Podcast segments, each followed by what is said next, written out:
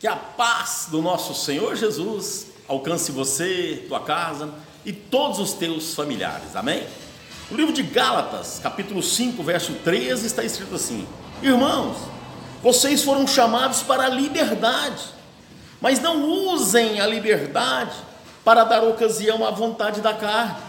Pelo contrário, sirvam uns aos outros mediante o amor. Amém? Meu amado, minha amada, Jesus Cristo, quando veio a esta terra, foi crucificado, morto, ressurgiu dentre os mortos. Ele, aleluia, pagou este preço de sangue para que eu e você fôssemos libertos do cativeiro do diabo. Nós éramos presos, escravos de Satanás.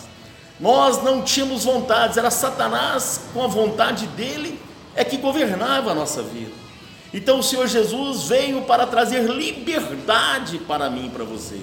Ele nos trouxe, aleluia, esta liberdade através da morte dele e ressurreição ao terceiro dia. Amém?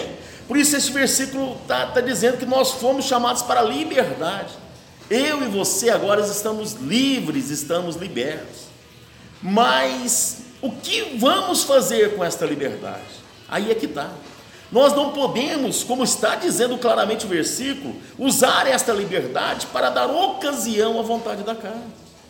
Nós não podemos deixar, agora que somos livres, a carne nos dominar, a vontade da carne nos dominar.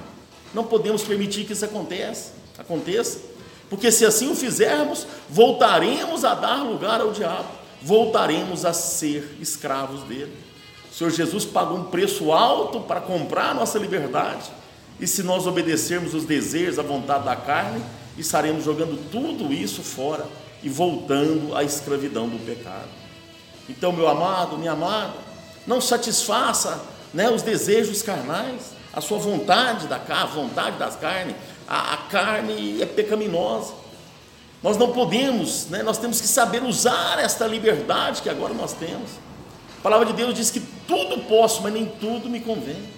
Né? Então nós precisamos de olhar, observar, examinar a luz das Escrituras para sabermos se é conveniente para nós fazermos aquilo ou não. Amém? Não vamos mais nos deixar sermos escravos do diabo, já que agora Jesus nos deu a liberdade. Amém?